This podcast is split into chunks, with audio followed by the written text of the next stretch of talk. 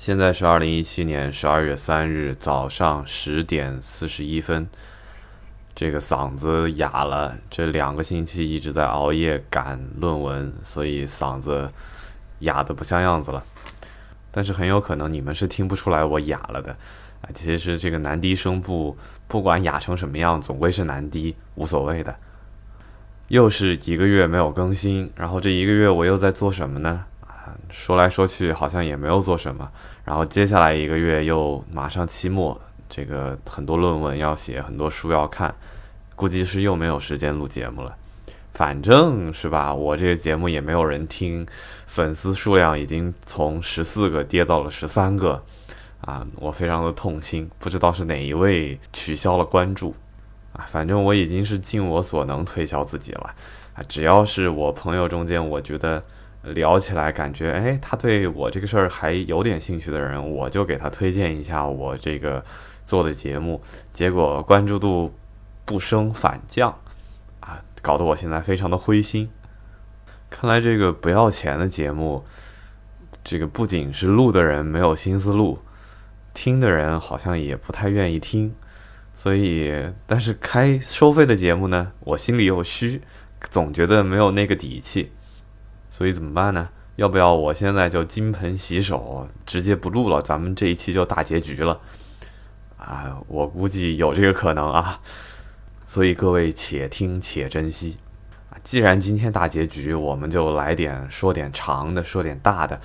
这个节目就做它个一个小时，反正你们也不会听完的啊！今天打算讲一个读后感。我这个大概是上今年上半年开始养成的习惯，开始听有声读物、有声书。为什么听有声读物呢？是因为第一，听音乐我没有乐理基础，听了白听，听完也不记得。反正我听摇滚嘛，我也听不出来个所以然，听的听不出好坏来。那么就听一点自己能听懂的东西吧。古典音乐就更不要说了，那就只能听书了。听相声嘛，太浅薄，说来说去总归那么百十来段儿，不可能有新节目。呃，只能听书。听书嘛，呃。今年上半年最开始是听的《天龙八部》，因为是本科的时候受我室友影响的，啊，这个在寝室里面放《天龙八部》有声书、《笑傲江湖》有声书这种。后来听完《天龙八部》以后，就陆续听完了什么《水浒传》《三国演义》《西游记》这些，然后心想我不能老听这些古代白话小说，他们毕竟是这个市井文学。毕竟是这个比较层次，当时来说层次还比较低的东西，我应该听一些啊高雅一点的东西。但是你让我听词赋，我肯定也是听不懂的，没那个兴趣。听史书，哎，更没兴趣。所以怎么办呢？就打算听这个中国改革开放以来的那些长篇现实主义巨著，是吧？首先从茅盾文学奖开刀。嗯，所以我最开始其实是找的是穆斯林的葬礼，但是穆斯林的葬礼听了大概那么一个小时左右，觉得我操，实在是太他妈矫揉造作了，实在是太恶心了，就比琼瑶的琼瑶我没读过，但是比琼瑶的电视剧还要恶心啊！这怎么能这么恶心？比得上花千骨啊！完了去刷了一下知乎，发现很多人都说穆斯林的葬礼写的稀烂，哎，所以我也就没有兴趣看了。看那些标题名字，什么越伤越魂，哎，恶心的要死，都快要吐了。穆斯林的葬礼没法听，那就听听这个平凡的世界吧，反正都是矛盾文学奖，是吧？然后在网上找到的那个演播版本还挺好的，叫李野墨啊，强推一下这个播音员，他是中央电视台、中央电台、中央人民广播电台专门做这个长篇小说演播的，他这个非常厉害。不仅是人物塑造很厉害，他中间还没事儿给你唱个曲儿啊什么的，什么信天游啦，什么河南话啦，什么粤语当年的粤语金曲啦，信手拈来，非常厉害，比我厉害很多。完了，听完这个呃《平凡的世界》，又去硬着头皮听了一下路遥的成名作这个中篇小说《人生》。这个人声演播的那个人就已经哎不是很很非常不专业了，里边竟然还配那种恶心的网络歌曲的音乐，就好像是三二十年前你在咖啡厅里能听到的那种音乐。反正这个播音方面我就不说，反正我也不比人家好多少，不一定比人家好多少。我今天主要还是来讲一下读后感，把这两篇小说《平凡的世界》和《人生》都一起讲了吧。这个百科上说，百度百科上说，《平凡的世界》被誉为什么茅盾文学奖上的一块明珠啊。这个知乎上也有很多人力挺。《平凡的世界》说，当年什么高中的时候读了《平凡的世界》，读的第一本长篇小说，就打开了人生的新世界大门，就对人生有了一个非常不得了的认识。但是我读完了以后，我听完了以后，不好意思，我听完了以后，我的第一感觉就是这种说法过誉了。《平凡的世界》还是一部挺平凡的小说的，人生呢是。路遥的成成名作中篇小说，好像是获过什么什么奖，反正也不知道了。关键是他还被改编成了电影《人生》，好像是哪个很著名的导演导的，滕文骥，滕文骥导的，好像是。滕文骥导完了以后，当年在八十年代还掀起过一波全民讨论的这个大热潮。主要还是关于高加林这个形象，以及高加林所代表的这种价值取向的正确与否。当然，我今天录这个节目做读后感，啊，并不是要去评判高加林这个形象他的代表的意识形态，或者是他的这个人生价值取向是正确还是不正确，道德还是不道德，这个没有意思。这个作为一个啊，我现在自诩为学文学的人来说，啊，是没有意义的。我主要还是想这个分析一下高加林这个人物形象的艺术价值。当然，这话也有点大。这个艺术价值还真不是我坐在电脑前，对着电脑对着屏幕就能说得出来的。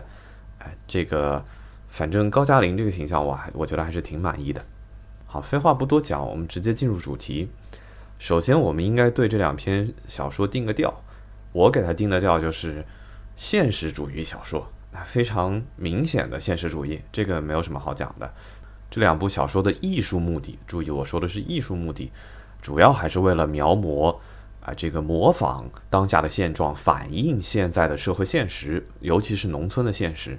而且作者很显然以描摹这种现实为傲，他以这种描摹现实的手法感到自豪。当然，我没有说现实主义不好了。啊，我们现在大部分所说的文学名著，还是停留在十九世纪的那批现实主义小说家，而且很大一部分还都是通俗小说家。反正不管通不通俗，路遥很大程度上是受了十九世纪现实主义流派的影响。我觉得这一点是可以肯定的。他的写作手法还是挺娴熟的，不能说纯熟，但是挺娴熟的。人物和情节方面都算比较注意，不像穆斯林的葬礼那么让人出戏，那么让人感觉恶心造作。我觉得这个路遥很有可能还受自然主义的影响。哎，就是我倒不是说他描写人物特别自然哈，呃，自然主义主要是指呃从人的社会关系以及从人的这种遗传、生物遗传继承来分析一个人的性格。我觉得路遥有一点这种倾向，他在分分析这个少平、少安这种非常典型的农民形象的时候，或者是主人公的时候，就特别喜欢用这种手法，总是讲到他祖祖辈辈就是怎么怎么样，好像他祖上是这样，他现在就应该是这样一样。啊，当然，我们先从呃基本的内容讲起，这个情节。也基本合理，但是比较平淡，可以说是没有什么风起云涌，所以它算得上是一部严肃小说，而不是所谓的通俗小说。通俗小说还是要有比较这个呃抓人眼球的情节的。那么塑造的这些人物其实是他的长项，他写情节真的是比较平淡无味的，基本上是记流水账式的。这个我具体手法我们后面分析。这个人物的内心戏写的还是比较细腻的，每个人心里是怎么想的，每个人他在纠结一些什么，在不同的状态下，在不同的处境下，他们的内心情感纠结，不仅是他那些细微的情感，这些细微的情感之中包含着这些人努力的方向，他们之后的命运，以及他们他们的思想带着他们的生命想要往哪个地方走，这样一种倾向，这是非常重要的。我们回想一下，孙少平、孙少安、田润叶、田晓霞，包括高加林，他们的我们这些人物之所以饱满，之所以现在还能被人记得，之所以还能拍成电视剧，就是因为他们这个人物形象非常丰满，这一点还是值得肯定的。我觉得这一点有一点陀思妥耶夫斯基啊，最近在读巴赫金，所以又谈起陀思妥耶夫斯基，还是有一点陀思妥耶夫斯基的影子。这些小人物站在类似于边缘的境况上，他们的抉择和处境，但是他缺乏的就是陀思妥耶夫斯基那种不同思想间的碰撞，以及那种 tension，那种紧张感，那种张力。呃，总的来说，路遥的东西还是比较平软一些。但是人物形象，他的内心活动丰富丰满，这个还是比较值得肯定的，而且是毋庸置疑的。但是请注意一点，丰满并不代表合理。人物形象合不合理和他丰不丰满并没有直接的关系。陀思妥耶夫斯基的东西也不合理，没有那么合理。陀思妥耶夫斯基的人物，但是他是建立在不同思想体系之间的碰撞之上。它主要还是一种对话性质，巴赫金所说的对话型小说。但是我们在路遥的小说里根本看不到不同思想体系之间的碰撞，我们隐约能感觉到，但他们的这种交锋是十分短暂的。比如说孙少平和孙少安兄弟俩，是吧？孙少安两次去看弟弟少平，基本上。就是少平两句话就把他给解决掉了，这这实在是谈不上什么思想碰撞和对话。而且非常神奇的一点是，孙少平作为一个非常不合理的人物，我是不能理解这样一个人是为什么要去煤窑打工，为什么要去做短工，去工地上的啊！我是对他的这种心路历程表示非常的不理解。你可以说是当年的那种理想主义，但是理想主义也没有这么理想主义的。是吧？这在今天就早就他妈被当做低端人口给清理出去了。孙少平就好像活在一个乌托邦里面一样，是吧？好像他只要心灵高贵纯洁，不断读书，就算没考上大学也不要紧啊！我就去工地上干活，去煤矿煤窑里干活，我这个劳苦劳其筋骨，饿其体肤，最后呢，也没谁降大任给他呀。这种不合理的人物，在稍微有点脑子的读者那里，在进入了社会、看到了社会现实的读者那里，就会知道这个人物不合理在哪里。但是反过来说，对于那些心智还未开的，可能八十年代早期的那群文艺青年，或者是刚上高中、刚上初中的那群文艺青年，他们读了，很有可能对他们的人生产生负面作用，往歧路上引。这个是这个篇小说值得批判、被打为毒草的地方。这个具体我们后面再说。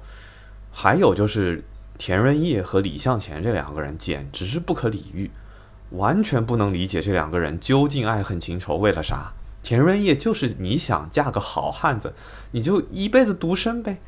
啊，你是为了这个是吧？什么叔父的政治事业联姻的？后来叔父跟你说了，他没什么事，你就离婚呗。你非要把人家害残疾了，完了还跟人在一起，你想怎么着呢？李向前也是，你都他妈残疾了，你也不离婚，我是不能理解这两个人的。这是所谓的高贵的爱情，在现实之面前的这种不折不挠。但是我只感到了一个字：作。但是除去这几个。不太切实际、不太合理的人物，其他人物基本上每个人都是好人，我觉得这一点很难得。就是小说里边你能把每个人都写成好人，是需要很充分的、详尽的他的心理剖析和他的立场、他的思想的剖析的。这一点他做到了，把每一个人都写成了一个你觉得不是那么坏，但是非常真实的人，只不过是合理不合理而已。其中我觉得写的最好的还是高加林。高加林的每一步走的，都是在他那个情况下不得不抉择的事情，然后高加林抉择了。其实，如果作者不带价值观批判，不去写这种批判，高加林的这种抉择，我们只能唏嘘感叹，不至于对他这个加以各种责罚。高加林不就是走了后门，完了去傍了人家的这个富家子弟、富家女？想这个进行这个阶级社会阶层签约嘛？这在今天多了去了，这还用得着你批判？是吧？这种事情，你只要政治制度不改革，你再怎么批判也没什么鸟用。你总说老百姓不是，你不去批判政治制度，你这种你这种事情是吧？所以，不管是舆论对于高加林的指责，还是这篇文章流露出来的对于高加林的指责，我觉得都是非常可笑的。一个作家不好好站在艺术家的角度，从艺术上去剖析人物、去分析人物，反而要站在一个社会评论家、一个新闻从业人员的角度。像一个白岩松一样去说这个人的是非，说长道短，那你不是闲人马大姐，谁是？而且啊，这个书非常的右，怎么说呢？从人物形象来说，他就非常的右派。这里边的男人一个比一个软弱，尤其是在爱情方面。这个孙少平还算好一点的，你看这个孙少安，他打死也不接受田润叶，搞得两个人。搞得田润叶和李向前两个人这个痛不欲生，你有啥的呢？不就是你邻居家的女儿吗？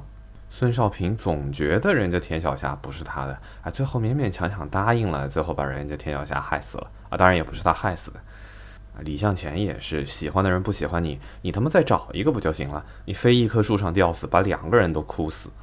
金波和田润生也是一样，啊，金波就喜欢一什么。藏族姑娘连名字都不知道，这种幻想也就八十年代的人能想得出来。田润生，你明明就是喜欢人家，你就直截了当的说不就好了？你非要还什么跟父母那啥？你作为一个男人，你开小车的，你就不能把他带过来吗？当然了，我这些都是马后炮。呃，作者在书中也非常详细的说明了这些男人们、这些角色为什么不做出我刚才所说的决定。啊，除了这个李向前以外，但是这并不能说明他们不软弱，他们只不过是无法或者说不敢冲破现实的桎梏。唯一一个有胆气、不循规蹈矩的活着的，就是孙少平了。然后他就去挖煤了。你说这书它不是幼情，它是什么？然后这里边的女人呢，除了田晓霞以外，全都是一个样子，就是我就要为我们家男人好。是吧？他做牛做马一辈子，嫁鸡随鸡，嫁狗随狗。你看这个田润叶就属于典型的，我就是他的妻子，他就算是残了，我也要照顾他。这神经病啊！除了田晓霞还比较这个勇敢一点，其他的简直就是中国共产党做了这几十年的这个妇女工作，搞了几十年的男女平等，最后就搞出来这个样子。啊，女性就在工作岗位上是要和男人一样干活啊，全身心投入国家社会主义建设。完了回家以后还要听自己男人的，还要给自己的男人奉献自己的一生，多累呀！你可以说这都他妈是社会现实，小说只是反映现实而已。但是作者很明显是想要用现实总结出一些所谓的道理，来指导读者们。来教育读者们，给你们以人生的传达一些人生的经验的。你我们要是听了他这种人生经验，那岂不是这辈子就算毁了？所以这再一次证明了，这个路遥的小说是大毒草。你要是全听他的，那你真还是没法活。除了人物的各种感情纠葛、命运之外啊，这主要情节之外，故事的。两部小说的写作背景主要都还是放在这个农村，因为毕竟路遥是一个农民出身的小说家，上的是是推荐上的文革时期推荐上大学的那一批，上的是延安大学中文系，所以你看看这个延安大学中文系啊，它也就是这个水平哈啊。话说回来，这个人生里主要写的是农村，写了一点县城，完了平凡的世界很明显是有两条线在走的。一条就是农村，从第二部一开头开始，他又引入了一个新线，就是官场。官场和城市很明显是完全不如农村这条线的。农村讲的是农民的日常生活，以及农民中的一些勾心斗角的事情，啊，政治上的勾心斗角的事情。然后官场呢，写的也是政治勾心斗角，写的他就不如农村的那群人。农村他有这种实际体会了以后，他能感觉到，你能感觉到这群农村的地头蛇们，其实都是一个活生生的人，他们有自己的小算盘。但是你看到的所有官员，全部就只有两种，啊，一种是好官，一种是不好的，哎，无非就是，哎，左倾的，哎，这个激进的和现在开放的、愿意改革的两派。虽然这些人的人物关系错综复杂，但是最重要的也就是一个田福军了。你再说其他的人，基本上没什么戏份。你现在想起来，我都想不起来名字叫什么，所以写的还是比较失败的。尤其城市和农村的这个面貌也完全没有办法比。农村的生活写得如此的细致，农农村的风景写得如此的优美啊，像农这个田园画一般。但是你看看城里，它除了说脏乱差。你就看不到第二个，他就不知道楼房是长什么样的，不知道楼房里边的小市民们怎么生活。很显然，作者是缺乏城市生活经验的，他不知道怎么写城里这些小职员上班和生活的状态，他完全没有概念。如果说它是一个乡村小说，它是一个反映农村生活的小说，像什么呃暴风骤雨那种，倒也还行。它是一个在城市化进程中。描写城乡二元对立、城里人和乡村的这种思想方面的交融和对抗的时候，你就会发现，农村人的思维是那么的鲜活，呃，可以是好的，可以是不好的，可以有优缺点。但是城里人，我们就看不到任何具有典型形象的鲜明的城里人的形象。我们几乎不知道城里人他脑子里想的是什么，他们所谓的他的所谓的城里人的思想。又是究竟是什么？我们完全没有概念，所以这书你就读读第一部吧。看了后面那些关于城里的描写，你可以直接略过，真的没有必要看。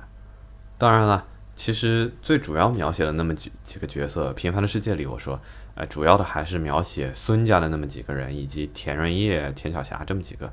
你像什么金家的那几个，什么金俊山、金俊海，我也完全不记得他们是什么样的人。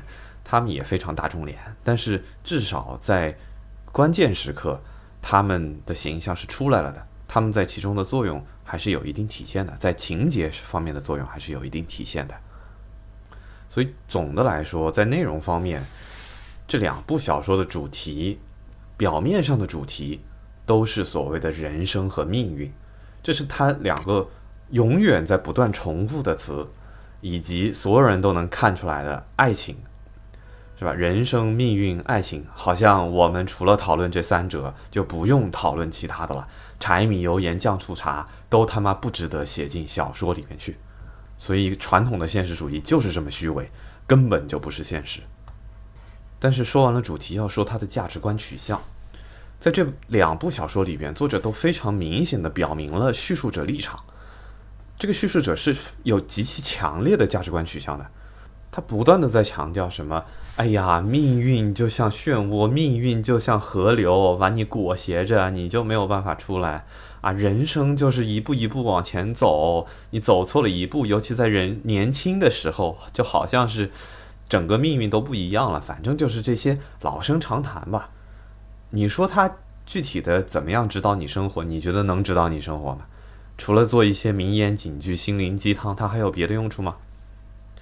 尤其可笑的是孙少平说的一句话，我来读一下：无论你怎样想入非非，但你每天得钻入地下去挖煤，这就是我的现实。一个人的命运不是自己想改变就能改变了的。至于所谓理想，我认为这不是职业的好坏的代名词。一个人的精神是否充实，或者说活得有无意义，主要取决于他对劳动的态度。当然，这不是说我愿意牛马般受苦，我也感到井下的劳动太沉重。你一旦成为这个沉重世界里的一员，你的心绪就不可能只关注你自身。好了，大家听懂了孙少平在这里讲什么了吗？我是我读了一遍，我也没有太搞懂。大概意思就是说，哎，只要我尊重劳动，我心里。这个内心纯洁是吧？品行非常端正，然后我知道外面有很大的世界，但是我就是不去，我就是每天做牛做马，我就是每天挖煤，我也愿意，这不扯淡的吗？知识不是用来改变命运的，那么知识是用来干什么的？中国普及义务教育，扫扫除文盲，不就是为了让人民过上好生活吗？不就是为了科技进步？不就是为了实现四个现代化，然后让我们进入小康社会吗？啊，要你这么说，所有人学完了继续去井下挖煤，那我们教书还有什么用呢？是吧？如果支教不是为了改变当地的贫困现状，那我们还去干什么呢？你们质朴好了，你们心灵纯洁好了，你们有道德好了，那你们就一辈子穷去了。这种逆来顺受的小农思想，不只是一处两处。但凡是稍微有点志向、想干一番大事业的，都会被作者所主导的这种小农价值观给打下去。孙少平挖煤去了，田晓霞淹死了，孙少安开砖厂垮了，高加林想进大城市，最后被打回来了。哎，作者还他妈冷嘲热讽的说高加林，哎，你这个呀，你这小子就是目无法纪，不按规矩办事儿，你就是想僭越现在的社会规则，想要捞点好处，你这种人就活该受苦，把自己的命运给这个，把自己一辈子都给折进去了。我靠，这种户口制度，这种城乡二元对立、剪刀差。这种驱离低端人口，不把农村人当人，这种政府单位、机构、企业招人，他不看个人能力，不看个人才学，反而是去看你的出身、你的政治面貌以及你的关系。这种社会风气和国家政策，难道不才是应该被批判的对象吗？路遥，你有什么资格去批判个人？有什么资格去批判现在对生活抱有美好愿望的人民？啊，当然，路遥也不是完全没有这个意思，他不痛不痒的稍微说了两句，说：“哎呀，年轻人是祖祖国的未来的希望，这种人才我们应该留住。你政策不改，你留住个屁呀！”作者。最大的希望还是寄希望于大家都本本分分过日子，哎，做个农民也挺好嘛。你像高加林回去了以后，全村人跑过来说：“哎呀，你回来就回来吧，好好过日子吧。”哎，那个什么单身老汉还跟他说说：“哎，你把金子丢了，人家虽然没文化，心里可是金子嘞。哎，你这个好好做个农民，一辈子本本分分也挺好的嘛。”哦，没上过学的文盲心里就是金子，那城里人心都很黑喽。啊，在农村本本分分做农民也挺好的，那你们搞什么分产承包责任制？哎，大家都饿着肚皮当圣人好了，那你这不就是吃不着葡萄说葡萄酸吗？这有什么好骄傲的？所以说，从路遥的小说的各个角落里都扑来一种非常恶心的腐臭的反智主义倾向。类似于《复活》里面最后那个老头儿啊，当然人家那个老头主要还是讲人性跟兽性啊，你一个人做人要有良心，倒还没有上升到社会阶级批判的层面。要是全中国都跟着路遥的思路走，那中国得出上百个曼德拉和甘地。是四人帮之后，阶级斗争那套咱们不搞了。但是这不代表我们就消除阶级了呀。那路遥，你这不是右倾，你这是啥？你这维持社会现状，你不是右倾是啥？哈，据说咱们金上还特别喜欢《平凡的世界》这部小说，所以你就可以想想我们现在是什么处境了。扯了这么多小说的内容啊，还是要讲一下小说的艺术形式，毕竟我的目标还是做一个艺术评论。我们先来讲这个《平凡的世界》。人生作为一个中篇，没什么太好讲的，啊，基本写的中规中矩。这个《平凡的世界》，它作为一个长篇，它的情节架构方式非常的传统，以至于传统到都不是西方传统。它的人物关系之间几乎没有撞出任何的火花，它的人物关系并没有，或者说完全没有推动情节的发展。每个人几乎都是独立的人生道路。他们只不过是碰巧凑在了一起，以及他们走的路可能会偶尔有一点交集。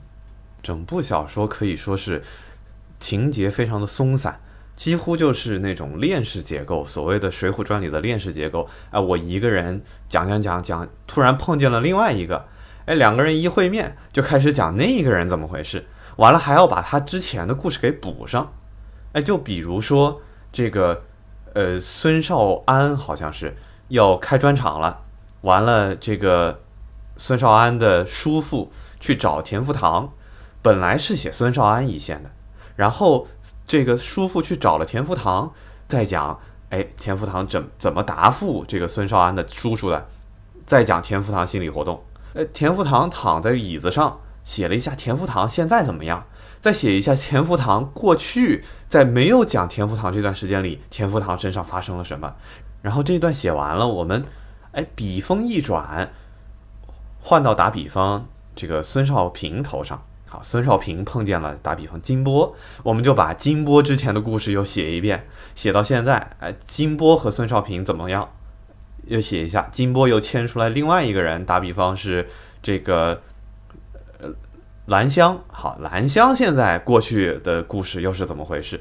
这种写法简直就是让人恶心的想吐，这种看似是。九曲回廊般啊，一环接一环的东西，其实中间根本就没有任何有意义的连接，基本上就是谁碰见谁了，或者是谁想起谁了，我们就简单讲一下另外一个人物这段时间之内发生了什么，这简直就是说书的嘛！而且你还没有说书的那么精彩，说书的故事结构都比你好。他还有一点像说书的，怎么呢？他生怕读者看不懂，所有的隐喻都一定要解释的非常非常清楚，哎，就好像是怎么怎么怎么怎么怎么怎么样，生怕这个经过十年浩劫连字儿都快不认识的中学生们不知道他在写什么，以及他所有的悬念都维持不了三分钟啊！我是听的就维持不了三分钟，我估计看书维持不了三页纸，而且这些悬念设置的都非常他妈无聊。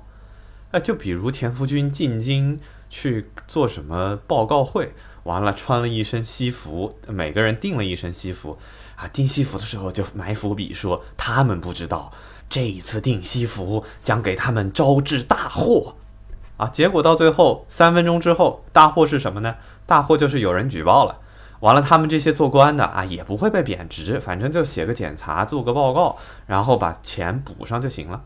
我靠，这他妈什么悬念啊！我他妈裤子都脱了，你就给我看这个神经病！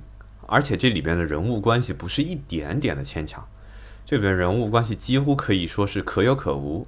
我把这些亲属关系、这些邻居关系、这些呃上下级关系全部取消，我们就写一个一个的人物，都更有意思。他非要用人物关系把这些人给连起来，其实是完全没有任何意义的。就比如说田福军和田福堂是兄弟俩，你什么时候见到这兄弟俩关于他们兄弟之间有什么爱恨情仇？他们兄不兄弟的根本就没关系嘛。比如田润生和孙少平是同班同学，哎，你同班同学，你同班里边没有什么事情啊，除了都爱上了同样一个女孩子，好像完全没有任何瓜葛啊。我把田润生换成另外一个陌生人也完全没有问题啊。人物心理的描写是丰富了。人物背景的设定无比之苍白虚弱，我们根本看不到处在这样一种环境下、处在这样一种氛围中的人到底受了这个集体什么样的影响。每个人都是单独独立的个体，所以这个小说在这方面还是挺失败的。然后提一个叙事学上的东西，这个是比较专业的东西了，就是他在第二部中部开始，一直到第三部结尾，一直在对着读者讲话。就是叙事者跳出来对着读者讲说：“我们现在已经知道谁谁谁之前干过什么了，或者我们已经知道这个人怎么样。”代替读者思考过去的情节，这是一种说书人的方式。呃，这种东西呢，可以提醒前情，是的，没有问题，但是很跳戏。真的很跳戏。你作为一个现实主义小说，你不给读者一种沉浸的感觉，你跑来这里跳戏。说书人为什么可以这样说？是因为他在前面是一种表演，我们是会看着他的，然后他通过表演和表情以及语气带我们入那个境，我们会觉得哎身临其境。但是你是一个冷文本，你是一个冷媒介，你作为一个文字在这里不断的跳戏，说我们之前怎么样的，明显就是故事写的太长，自己都快不记得了，自己跑回去看了一眼，我之前写这个人怎么了？好，现在设计一下怎么样的情节，很明显就是写不下去了嘛。这不是电视剧手法，这是什么？然后这个书的语言方面也非常的乏善可陈。是的，他用了一些方言和土话，这个包括叙述者的语言，包括里边角色的语言，都有一点方言的意味。但是很恶心的就是，哎，方言是的，我可以为了写农村生活，我不仅创作语言和人物对话是方言，而且语言都非常平淡、非常直白，这都没有什么啊。你没文化，我们也不指责你，你写得好就行。但是问题在于，他经常莫名西莫名其妙的用一些非常西化的语言，这种动词做名词的东西，经常在他这个小说里边发生。比如说，我念两句我呃记下来的：张有志的下台和吴惠良的上任，让群众们激动不已。谁是谁的下台，谁是谁的上任，你就不你就不能说张有志下台了，吴惠良接着上任，让群众们激动不已？这不这不好听一点吗？还有一句，他非常喜欢他这种不出声的、悄然的来到他的身边。我靠，这他妈句法不通好吗？你回中文系继续学一学不行吗？延安大学的老师怎么教你的？这群教授是什么水平啊？教出你这样的学生？这种西化的语言无非是两种情况，啊，或者说三种情况。第一，五四时期那群白话文先驱不知道怎么用。正经的白话文写作啊，只能借鉴西方语法，哎，说出一些不像中国人人话的东西。第二种，哎，现代的当代作家，这些网络小说家，他们我们已经在西方话语下经营了很久，我们已经受到了西方语法的影响，是我们会写出这种东西来，可能有时候是不自觉的。再有一种，就是驾驭语言的这个水平不够高。他不知道这句话还能用什么样的方式来表达，尤其是在写一些非常正式的文体的时候，会出现这种情况。比如我们看理科的教科书，或者是看一些呃介绍国外思想家著作的这些译著，很有可能就会出现这种情况。我觉得路遥在这里属于第三种情况，他根本就是驾驭不好语言。这种人也能当小说家，我实在打一个大大的问号。而且，他在语言平淡、语言西化的同时，还偶尔给你夹杂那么两句中学生必背古诗词，你知道吗？什么“相见时难别亦难，东风无力百花残”。哎呀，八十年代的青年读到这一句的时候，觉得他妈这是多有文化呀！我们都没背过呢。很可惜，现在的读者都他妈背过了。所以，这种奇怪的语言混合体。如果说在全民文化素质都不高的时候，还是很有可能流行起来的。但是现在我们应该对它有一个清醒的认识了。好了，最后讲一点比较零七八碎的东西，讲一些题外话。就是我觉得读这两本小说，或者听这两部小说，觉得它最有意思的一点，就我来说最有意思的一点，不是它的所谓的情节大话、哎命运这些狗屁。最有意思的是它的互文性。所谓互文性呢，就是在文本中只涉另外一个文本。比如说，我写一篇小说，我仿照着打比方《老人与海》来写，我不断的指涉其中的情节，同时自己在情节和意境上有所创新，这是一件非常有意思的事情。就是你读我这本这篇小说的时候，你就相当于读了两篇小说。我可以把他的小说意境拿来我用，我把我的东西。这个玩的更有意思一些，所以互文性可以让一个文本变得更广博，能够深入除文本以外的其他世界，这是互文性最重要的一个东西。在《平凡的世界》和《人生》里边，这个互文性的点不是很多，它不是一本真正意义上的现代小说啊，这两本都不是。那么，但是它里面提到的一些东西，很显然是路遥自己也读过。然后路遥觉得很有意思，可能在这个两两部小说里边都有意无意的去模仿和借用的，不能说抄袭，只是借用的一些情节和写法。比如说他在《平凡的世界》里边提到了这个孙少平在读《钢铁是怎样炼成的》，其实这就是一个非常好的互文性。孙少平是一个，呃，怎么说呢？有成长性的角色，好像是，大概是他小说里边唯一一个有成长性的角色。他的思想境界、他的人生观、价值观在不断变化。如果我们单把孙少平这一条线给拉出来，我可以，我们可以把它看作是一个成长小说，就和《钢铁是怎样炼成的》很像很像。而且它和《钢铁和怎样炼成的》一样，就是平凡的世界里边，其实是想把大环境。大的时代变迁给融入到具体的人物命运中去的，但是他这一点做的没有《钢铁是怎样炼成的》好。我这个评语其实不太对，因为《钢铁是怎样炼成》我也没有读完过。反正我是觉得《平凡的世界》里面把总体形式还是跟具体的人物命运、人物感情给结合起来了，但是具体的大事件其实是对这个小说的具体情节是没有任何推动作用的。就比如说总理死的那一场，呃，总理死的那一场还是挺好的。总理死的时候是田福军跟线上的领导在一起开会，然后在争辩是两种路线怎么怎么样。然后总理一死，所有人都不说话，就好像总理是因为是文化大革命中一种相当于调和人的一种角色。然后总理死了，两方都不怎么说话，这个是非常好的一个设置，非常有这个象征意义。但是主席死的时候，几乎就还有打倒四人帮的时候，几乎就一笔带过了，就说：“哎呀，大家都很沉痛。”完了，具体人物什么反应呢？据我所知，主席死的时候，那农民哭的可以说是哭天喊地啊，几乎就没怎么写，是写了，好像孙少平呃孙少安好像很悲痛，悲痛完了呢，过去了。包括后来的打倒四人帮和十一届三中全会这些具体事情。其实都没有反映到人物的心理活动和他们的行动上去，呃，你就说是农村接收不到这些信息，那你官场上总归能接收得到吧？啊，官场上他也没有这方面具体的描写，写了一个什么省委书记带着大家去坐电车，我操，扯淡！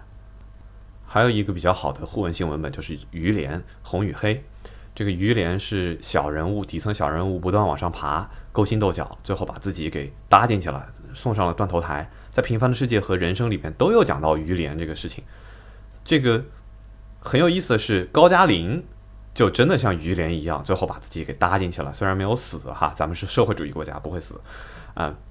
这个但是平凡的世界里边有一个很有意思的情节，就是他在讲《红与灰》这本书的时候，被他的矿矿友煤矿的矿友给扯过去给撕了。于是呢，孙少平就好像真的不像于连一样，就投入了这个劳动之中。哎，这个很有意思，这这么一个象征是非常，呃，我觉得写的非常好的一个地方。当然，人生里面还提到了一个苏联的文学形象，叫奥伯洛莫夫。啊，这个是冈萨洛夫的一本小说，我不是很熟，我就不讲了。呃，很关键的一个是田晓霞给孙少平讲的一个故事。说，哎呀，两个中学生约定十年以后再见，然后呢，十年以后呢，结果那个呃女同学在卫国战争中给死了，完了这个男同学哎很伤心的去拿了一束花送给了一个姑娘，然后就默默的走开了，哎，这个很有意思，这个我说在哪儿感觉听过呢？哎，结果我一看，确实是非常有著名的一个短篇小说，中文译过来叫《清水塘》。我估计很多人其实很多文学选集之所以选这个小说，就是因为《平凡的世界》里提到了它，然后这么一个故事情节就被用到了《平凡的世界》里。最后是的，呃，这个田晓霞和孙少平两个人约定，两年以后我们再在这棵歪脖子树下，好像不是歪脖子树，反正再在这棵树下。相聚啊！我是记者，你是矿工，我们要在这里相聚。结果好，真的就像就像那个清水塘小说里面写的，田晓霞就在快要去见到他爱人的时候，就英勇牺牲了。这一个设置是我觉得全书里边两本书里边设置的最好的一个情节了，真的是最好的一个情节了。就是你把其他人的文本拿过来，不算抄。但是呢，我把情节大概的跟着他这样走，我们会同时想起两个爱情悲剧，以及包括有一点就是孙少平在抱兰看到田晓霞死了以后，狂奔往山上狂奔那一段，让我立马想起了《天龙八部》里边萧峰打死阿朱以后在山上狂奔那一段。我不知道路遥是不是有意借鉴，可能是无意的，但是就我就我读来，我读到了一段文字，我仿佛同时读到了三段文字。哎，这个就是互文性的一个好处啊！当然，不论是《天龙八部》还是《清水堂》，写的都还是比《平凡的世界》要好一些的。以及吧，我觉得路遥作为一个农村出来的现实主义作家，他的思想还是比较不前卫的。就很很显然的一点就是，他把所有出轨的行为全部解释成说是这是现代人的生活方式。我靠，这个什么人生中的黄亚萍，哎，她是江苏来的一个现代性的女性啊，她就要抛弃了她之前的这个什么张克南去找高加林。我靠，还有什么《平凡的世界》里边写现代诗的让人读不懂的什么古风铃啊，和这个刘丽丽，这是一种现代的爱情。路遥，你是不是对“现代”这个词有一定的误解啊？而且还有一点，我非常不建议诗人们去读路遥的小说。路遥对现代诗的理解几乎是一坨屎，在他眼中，所谓的诗就是啊，那个黄亚萍写给高加林的那一首什么“大雁的归宿”，大雁向南飞，归宿不仅是天空，而且是更适合它的一片天空。还有什么假诗人《平凡的世界》里边那个假诗人写的什么诗，反正就是押韵的大白话。然后这个贾冰还。啊，问什么孙少平，你喜不喜欢诗啊？啊，不喜欢诗就不给他好脸色看，喜欢诗就给他好脸色看。然后唯一一个写现代诗的古风铃就被他写成是一个，哎呀，又没有礼貌，哎，又非常的自我，又破坏人家家庭，完了又非常自私的那么一个人。然后写的诗都是狗屁不通，读不懂，书卖不出去，就知道在讲座上推销自己的书这种。我觉得这种对诗人的偏见，主要还是因为路遥作为一个延安大学中文系毕业的现实主义小说家，还是没有办法理解这诗人们在写什么，因为他读不懂，所以他不喜欢。当然，我这就是诛心之论了，反正人家也死了，我随便说他坏话也不犯法，是吧？最后，如果说你让我说路遥这两本小说写的。最好的地方在哪儿？最打动人的地方在哪儿？或者说，最能够让我推荐的一个点是什么？我觉得，就是读完这两本书以后，你就相信爱情了，啊，大概就是这样吧。好了，今天就到这里了。